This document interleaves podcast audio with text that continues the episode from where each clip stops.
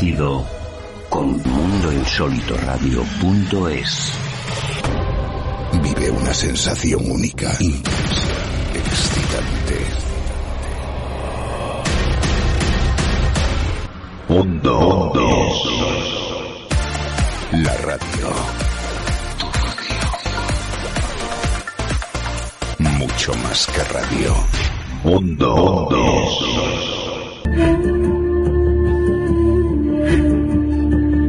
Joaquín Riera, buenas noches, bienvenido. Buenas noches, Juan Carlos, un placer. ¿Cómo estamos? Bien, con ganas de, de contar eh, cosas que sobre un tema que parece que ya se ha dicho todo, pero realmente cada año no dejan de aparecer nuevos libros y nuevas historias y es un tema recurrente también, por desgracia, que se manipula desde la política por gente que no vivió los hechos. Yo creo que la historia es un tema que nunca pasa de moda y que siempre hay algo que decir o escribir. Eh, Joaquín Riera Ginestar es historiador y escritor, escritor e historiador, aunque pienso que yo creo que congregas ambas facetas, eh, podríamos decir, en una sola, que es en la del maestro de jóvenes y niños. En la de un maestro que infundes, a mi forma de ver las cosas, y enseñas valores, puesto que tú eres una de esas personas que todavía creen en la posibilidad de solucionar los problemas a través o por medio de la educación, del diálogo, ¿no, Joaquín?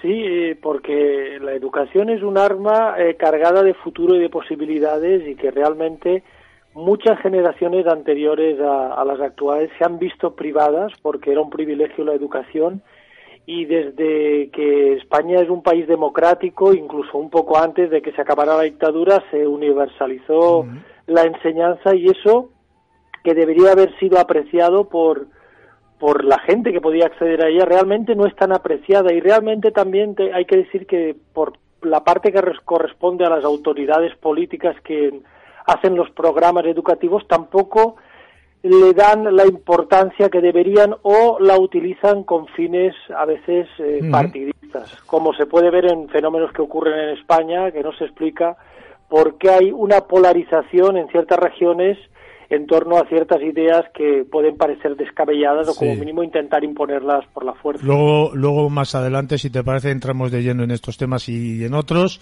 Claro. Eh, además, Joaquín, eh, tú eres de los que consideran la historia, la historia, perdón, como algo que hay que estudiar.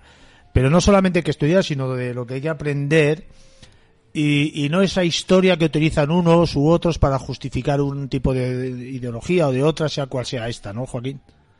Eh, sí, hay que ser crítico. Es igual que la información que recibimos hoy en día, que es la época donde más información hay, pero más desinformación e intoxicación.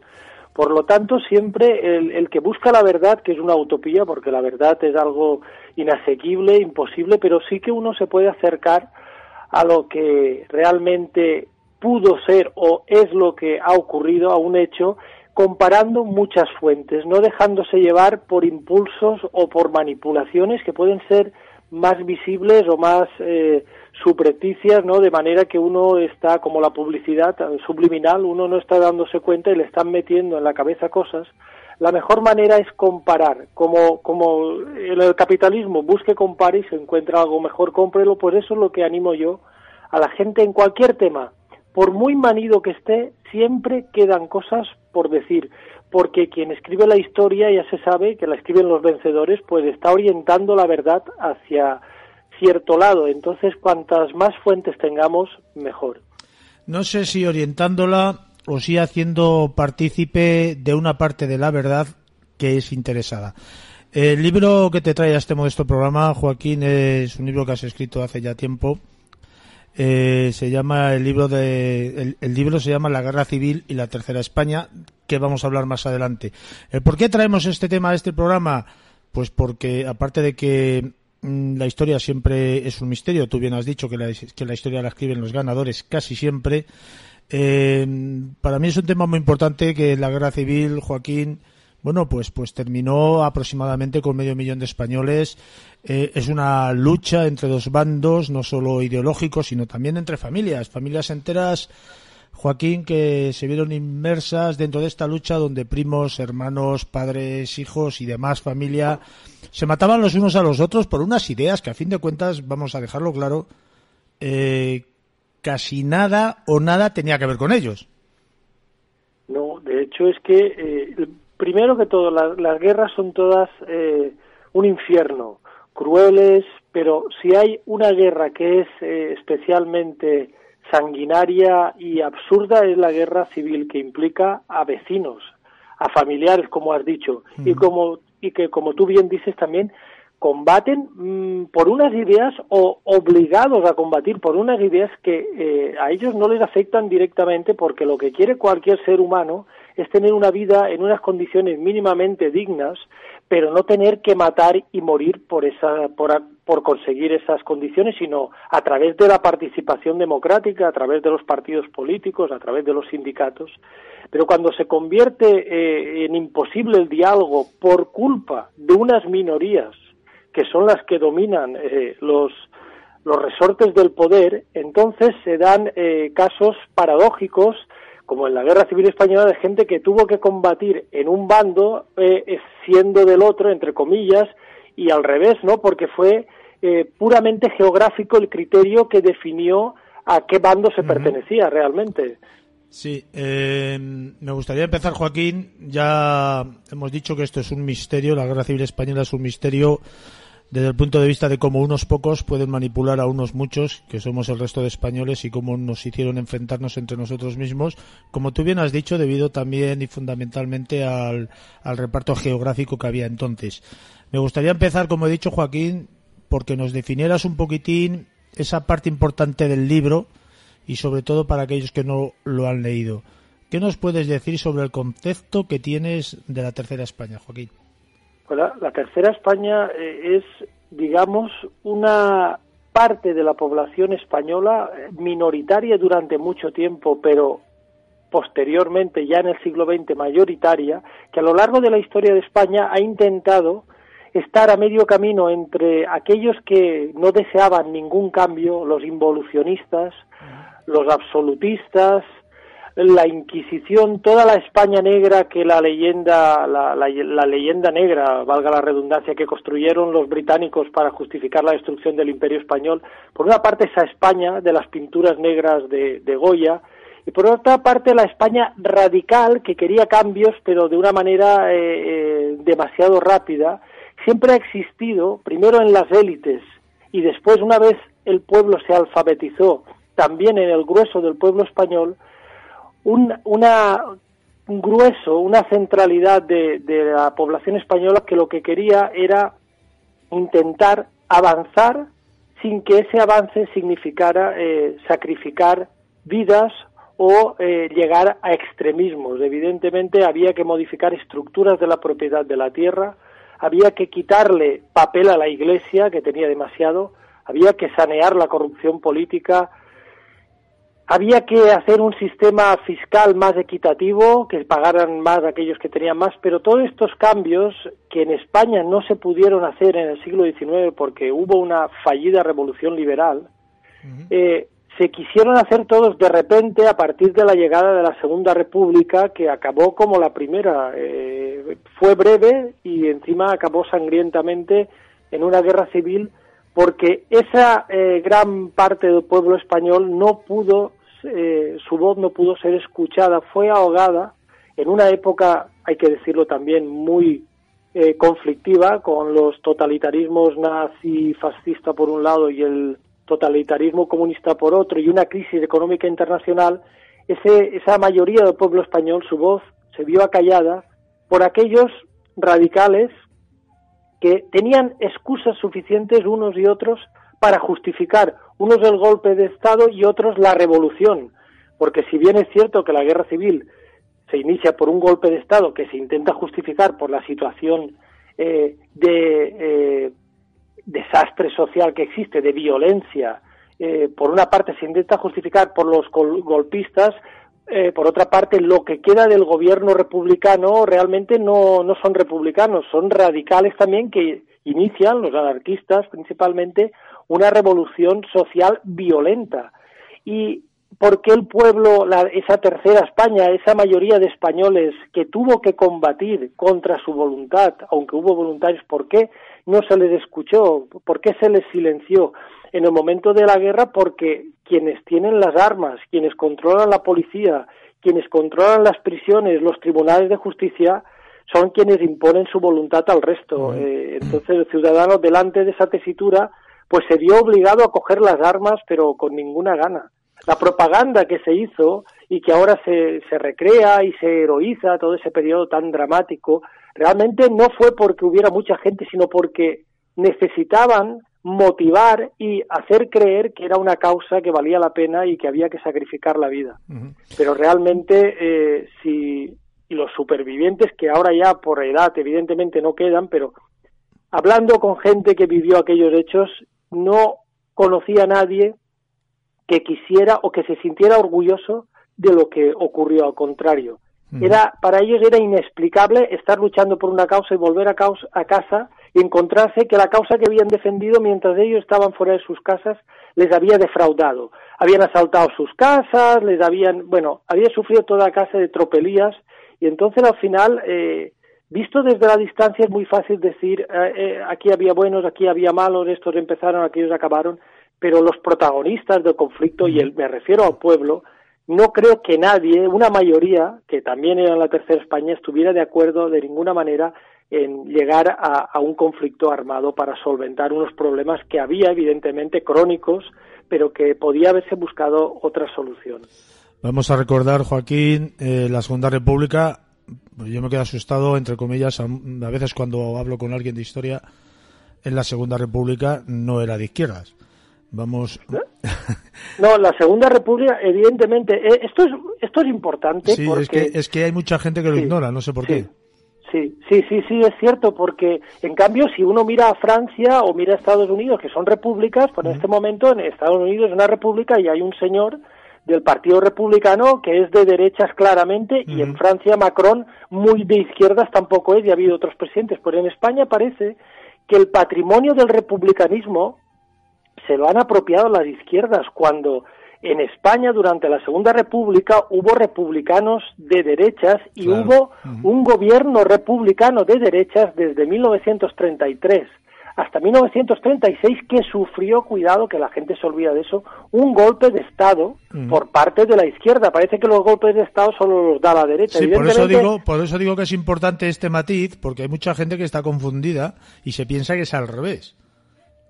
Pues no es así. Y de hecho algunos personajes republicanos, concretamente una mujer, eh, Clara Campoamor, que era una republicana del Partido Radical, defendió el derecho al sufragio femenino, fue una señora de derecha, republicana, pero de derechas, y la izquierda, otra mujer de izquierda, Margarita Nelken, votó en contra porque la izquierda consideraba que dar el voto a la mujer significaba que votasen a la derecha porque al estar manipuladas por el clero, su voto iba a ser siempre conservado. Pero esto se ha obviado y se han apropiado, eh, es lo mismo que, que la cuestión de la bandera española, que es otra polémica.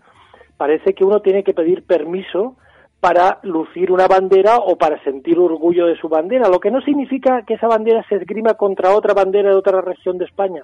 Simplemente que tener eh, el gusto, como en cualquier país de Europa y del mundo, ¿no? En Estados Unidos, en Alemania, en Francia, en Italia, de sentir amor a la bandera. Parece que esa bandera simboliza un régimen que no tiene nada que ver con esa bandera. Esa bandera eh, está en España desde la época del rey Carlos III. Estamos hablando de mm. finales del siglo XVIII. Que no tiene nada que, ver, sí. No tiene nada absolutamente que ver. De hecho, la bandera republicana, en la Primera República, en 1873, la bandera era la misma que la actual. Mm. Se cambió en la Segunda República porque realmente la bandera de España recoge más que nada los colores de la corona de Aragón y, y también de, Cataluña, que es la región que ahora está más en ebullición, y consideraron que poner el color morado integraba a Castilla, pero eso lo desconocen. Estas personas parece es que eh, es lo que pasa, la manipulación al final pues lleva a esto a... La manipulación, Joaquín, y el conformismo de la gente que no quiere investigar la verdad. Esto es investigar y buscar la verdad.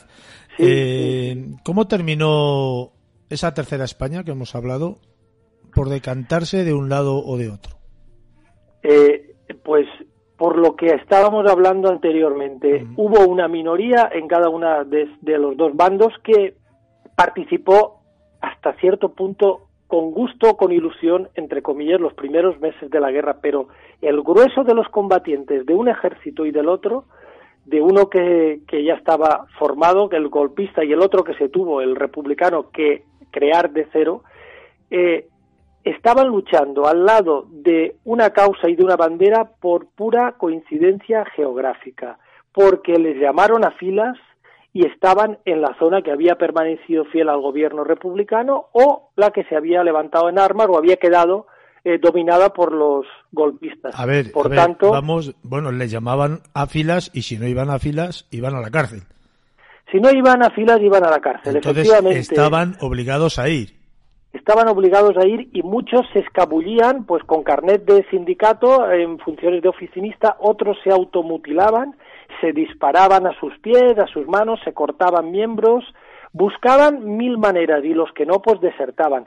Y el destino de aquellos que no iban al frente y eran recluidos en prisión era muy cruel porque en un momento dado, cuando se necesitaban más recursos para el frente, sobre todo en la parte republicana, se sacaban de las prisiones y se enviaban al frente, pero ya tenían un estigma, iban marcados y muchas veces no eran los del bando contrario quienes acababan con su vida, sino los del propio bando, los mandos del propio bando, no, no estoy hablando de soldados rasos, los comisarios políticos que no confiaban en uno que había desertado y ahora se lo enviaban al frente y no era bastante bueno para luchar contra el ejército enemigo. Evidentemente, iban a la guerra por miedo a las represalias, por miedo a las represalias personales y familiares, porque en el caso de la República se llegó a reclutar a niños, a, menores que no estaban en edad militar, que eran los 21 años, y a gente que había pasado tiempo de reserva incluso, y que por, por no presentarse el hijo tenía que ir el padre sin importar si era el sustento de la casa. Y eso no se cuenta, parece que todos fueron eh, alegres eh, a la guerra, y a la guerra menos un sádico, un psicópata, un mercenario, eh, nadie, un civil, no va a la guerra por gusto. Defenderá su casa, defenderá su familia, pero defender una idea abstracta en un frente lejano de tu hogar, nadie, creo yo, en ninguna guerra eh, ha hecho eso. Y de hecho ahí tenemos las pruebas en la Primera Guerra Mundial, cuando en Navidad los alemanes y los franceses, pues eh, participaban en, en, un partido de fútbol o intercambiaban, como en la guerra española, tabaco, eh, comida. Y eso demuestra que estaban ahí por, porque había unas, unos fusiles apuntándoles y no solo les apuntaban por delante, sino que por detrás también les estaban Sí, apuntando. pero estos, estos fusiles que les estaban apuntando estaban comandados. Es decir, tú has hablado, has mencionado varias veces de unas minorías. ¿Cómo es posible que unas minorías unas minorías llevasen a un país entero a una autodestrucción, porque fue caótico aquello. Pues, pues imagínate ahora en España los paralelismos, pues hay que sal, hay que hacer una distinción, ¿no? Estamos en otra época, pero pero eh, observemos lo que está pasando en Cataluña, por ejemplo, que se ha llegado a mentar un ejemplo como fue la desintegración de la ex Yugoslavia, donde hubo eh, asesinatos de soldados, de civiles, para porque los mandatarios consideraban que era lo mejor para el pueblo, que prometían al pueblo, pues vamos a vivir mejor, vamos a pagar menos impuestos, vamos a tener una sanidad mejor. Y el enemigo está chupándonos la sangre, están extrayendo nuestros recursos. Entonces, sí, pero es importante sembrar primero, porque es que, dice, una minoría lo puede hacer por dos vías, por la coerción militar obligada y de otra manera metiéndote poco a poco la idea en la cabeza, como si alguien se le envenena poco a poco. No nota uno el efecto de que está muriendo, pero llega un momento en que su organismo no lo soporta más. Pues así se siembra y en eso tiene un papel muy relevante la educación. ¿Esto es un paralelismo con lo que está pasando en Cataluña? Eh, ya, ya te digo, en aquel momento eh, no había la información que tenemos ahora.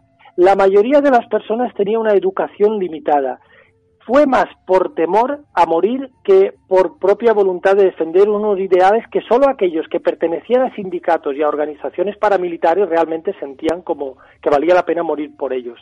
Hoy en día no se es tanto que temas que te van a matar si no actúas de una manera, sino que tú ya te has creído algo y no quieres ver la verdad, Tú no quieres ver que te han estado robando tu propio gobierno autónomo durante años y quieres ver que un ente abstracto, el Estado en general, que está compuesto por distintas regiones, estamos hablando del caso catalán, no hace más que eh, saquear tu región, cuando realmente eso habría que comprobar los datos económicos, contrastarlos y darse cuenta cuál es la comunidad, cuáles son las comunidades españolas más ricas y que más recursos reciben.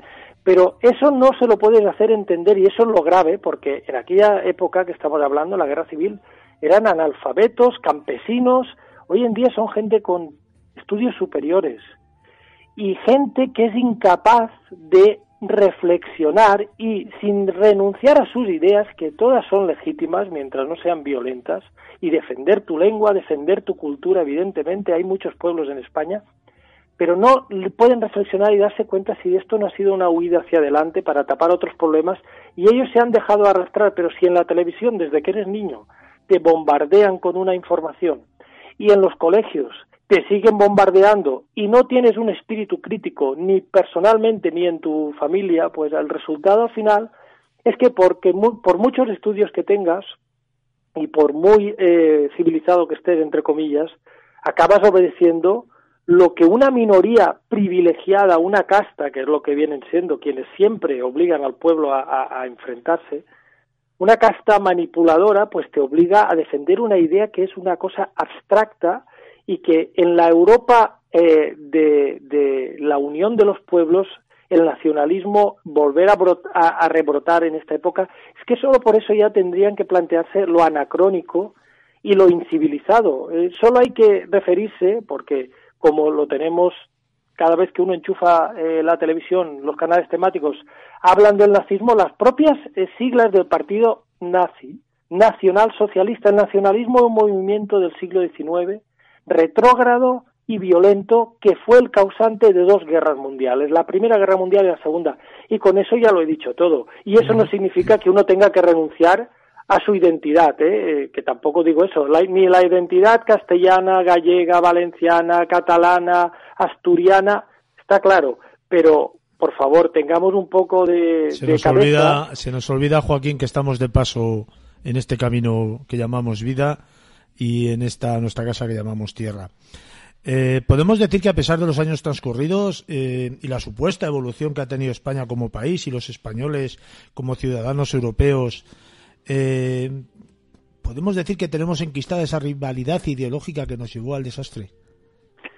Pues por desgracia, mira, se había superado por los propios combatientes, por los supervivientes, se había perdonado se había, después de la represión feroz que hubo al final de la guerra civil, sí, en un marco de que se querían hacer ajustes de cuentas, eh, después de pasado eso y acabado ya el franquismo, hubo una, una, con sus defectos, que ahora parece que todo fue defectos, la transición tuvo muchas virtudes y se cerraron heridas. Y estando en el poder el Partido Socialista Obrero Español en 1986, que se conmemoraba el 50 aniversario de la Guerra Civil, se hizo una declaración oficial por parte del gobierno en que se reconocía que había sido un hecho lamentable, que no debía conmemorarse y que tanto los que lucharon por un bando como por el otro merecían todo el reconocimiento, ambos bandos, y que era un episodio que había que cerrar. Y, así fue, así fue hasta que a partir de 2004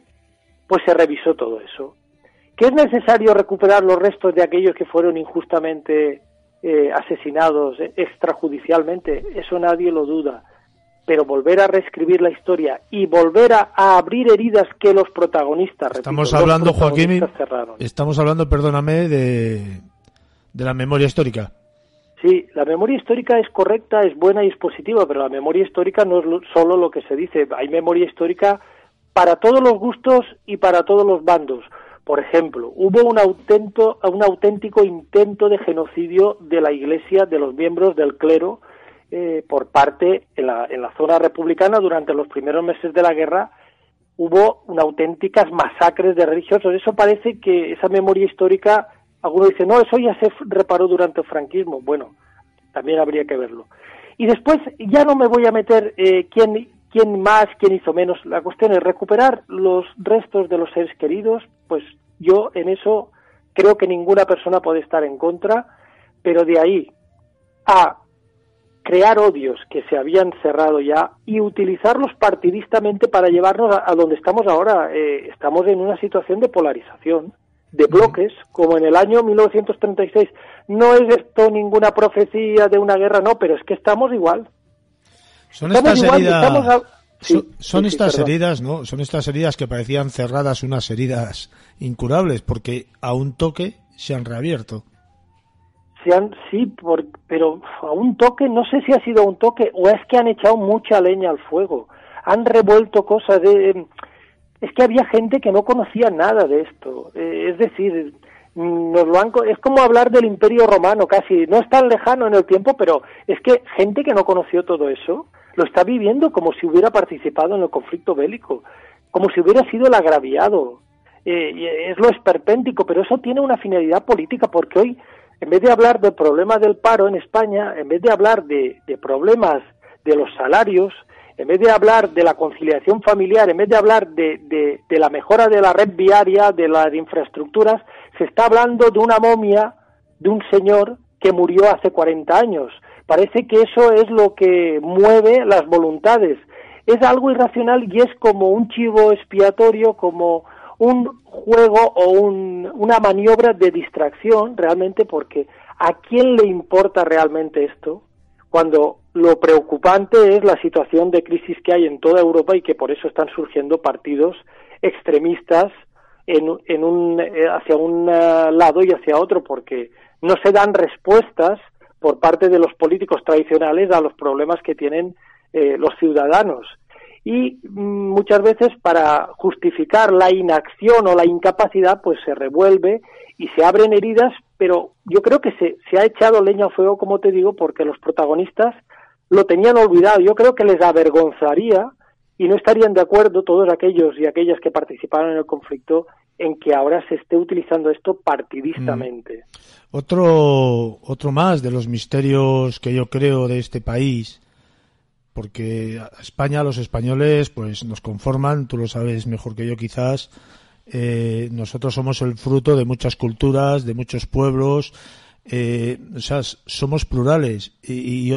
otro de los grandes misterios que yo empiezo a tener eh, conciencia de ello es nos estamos volviendo radicales en contra de todos los demás cuando somos un fruto de, de, de, de, un montón de pueblos, somos, somos historia viva de un montón de culturas y, ahora nos estamos radicalizando como si fuéramos una especie única en este país. Una, sí, sí, nuestro, nuestra península ibérica y nuestras islas, las Islas Baleares, Islas Canarias están en el entorno africano, pero la península ibérica es una encrucijada entre Europa, América, y África, donde desde muchos milenios antes de Cristo hemos sido visitados por fenicios, hemos sido visitados por griegos, hemos sido visitados por cartagineses, eh, hemos tenido el dominio romano, eh, hemos tenido el dominio árabe, después los pueblos germánicos, es decir, es una mezcla que nadie puede atribuirse un carácter eh, como, hace unos años eh, el RH vasco, por ejemplo,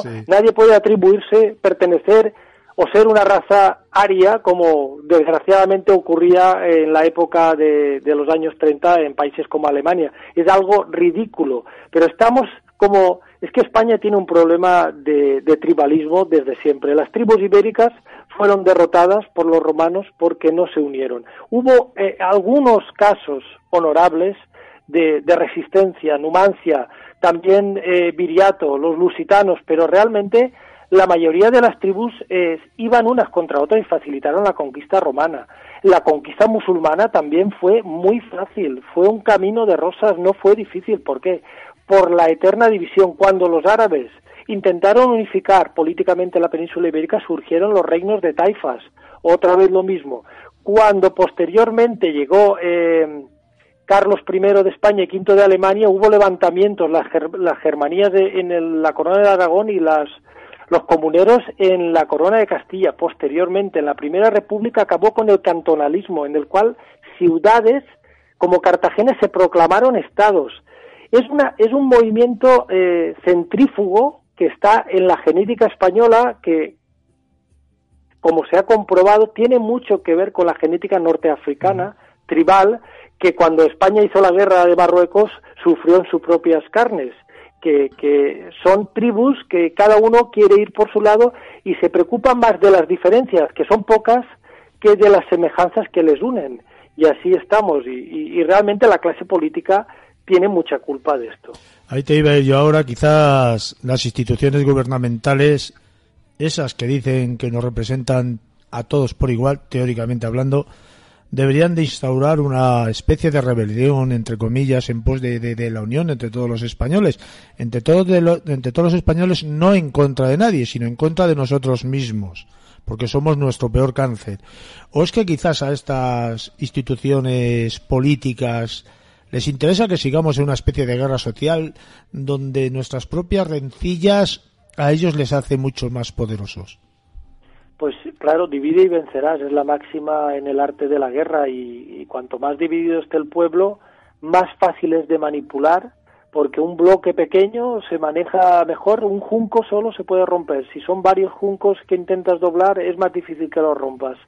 Pues así funciona y, y de hecho esto lo, lo consumó esta situación la organización del Estado español como un Estado federal, aunque no se diga en la Constitución, somos un Estado federal asimétrico, donde en cada una de las 17 comunidades autónomas se estudia una historia de España distinta y contra el resto de España en algunos casos, donde en una comunidad autónoma un niño puede acceder a una vacuna y en otra el niño no tiene acceso a esa vacuna, donde en un territorio uno puede montar una empresa eh, solo rellenando en un impreso y en otra tiene que rellenar 400 papeles donde en una comunidad autónoma se pagan unos impuestos y en otra no se pagan. Esto es imposible así y sobre todo por la vía de la historia y de la educación unir a, pueblos que son eh, en su diversidad tienen una riqueza muy interesante, pero si cada uno va por su lado y no aprecia eh, los bienes culturales que tiene el vecino, pues al final acabamos como los reinos de taifas, enfrentados entre nosotros, sí. y por eso los reinos de taifas fueron conquistados por los, un, por los reinos cristianos. ¿Es España una mera visión global de lo que somos los españoles individualmente? Como has mencionado lo de los vecinos, predomina la envidia, yo que lo vivo muy de cerca en, en la España, voy a decir profunda, entre comillas, de Castilla, Sí. Eh, pues que la envidia predomina sobre, sobre la alegría por el bien del vecino. ¿Mm? Y, Básicamente y, sí. sí. Es un mal ibérico. Es un mal ibérico y yo creo que esto nos está haciendo a España muchísimo daño. El libro que te ha traído aquí, que hemos hablado del libro, pero nos hemos ido por las peteneras como solemos hacer los españoles, eh, se llama La Guerra Civil y la Tercera España, que aunque ya tiene sus mesecitos, muy fácil de leer. Ya te he comentado antes fuera de antena que mi chico de 11 años casi se lo ha leído esta tarde en una hora y media y me ha dicho que le ha gustado, por lo tanto es para todos los públicos tiene aproximadamente 120 páginas, eh, La Guerra Civil de la Tercera España, que se puede encontrar en cualquier librería de la editorial Almuzara, si no recuerdo mal, sí. y que a través de las redes sociales, de, de, de, de, todas las plataformas de Internet, pues ahí le pueden encontrar, ¿verdad, Joaquín? Sí, efectivamente. Y para mí es una alegría porque eh, el libro evidentemente eh, no está pensado para niños de corta edad, pero que un niño que es un ser inocente, que no está contaminado aún por la perversidad que envuelve el mundo adulto, que le guste, aunque sea la manera de estar redactado el libro, ya es un avance y creo que el libro es así no porque lo haya escrito yo, el libro es así que intentan profundizar y averiguar por qué eh, pasó aquello y sobre todo ver que la mayoría de españoles, igual que hoy en día, si tenemos los líderes adecuados, si tenemos los valores correctos, estamos mejor uniéndonos con nuestras diferencias que cada uno yendo por su lado. Y eso es lo que ha hecho grande a las naciones. Y España tuvo un imperio y no hay que avergonzarse ni olvidarse de ese pasado. Y fue porque colaboraron en esa empresa colonial, en esa empresa imperial que tuvo sus luces y sus sombras. Colaboraron vizcaínos, extremeños, catalanes, murcianos, castellano-manchegos, efectivamente todos los pueblos españoles, sin distinción por cuestiones lingüísticas, por la, el acento, por hablar un dialecto o hablar otra lengua.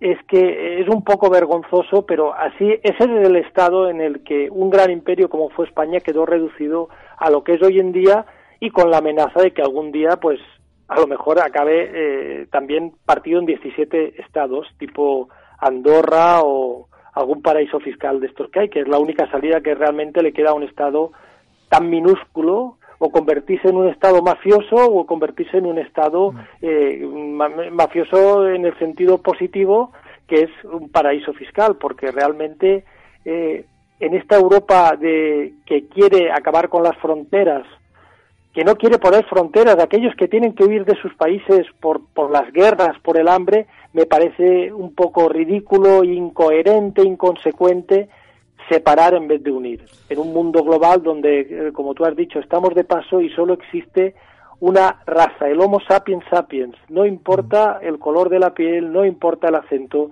pero aquí aún estamos en un estadio, yo diría que prehistórico.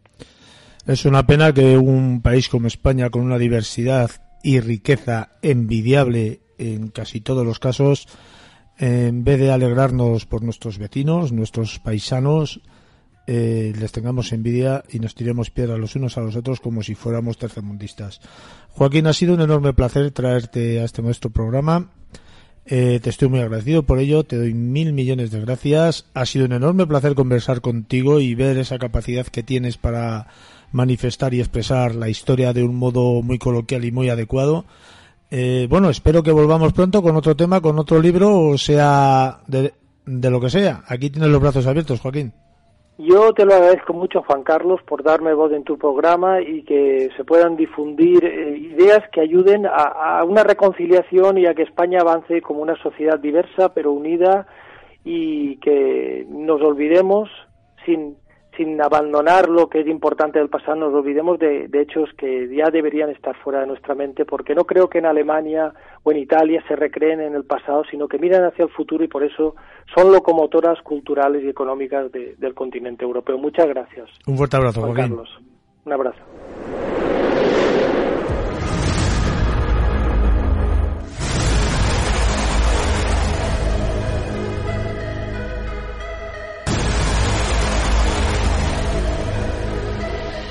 Viaje a lo desconocido con mundoinsolitoradio.es. Vive una sensación única, intensa, excitante. Mundo, Mundo. La radio. Mucho más que radio. Mundo. Mundo.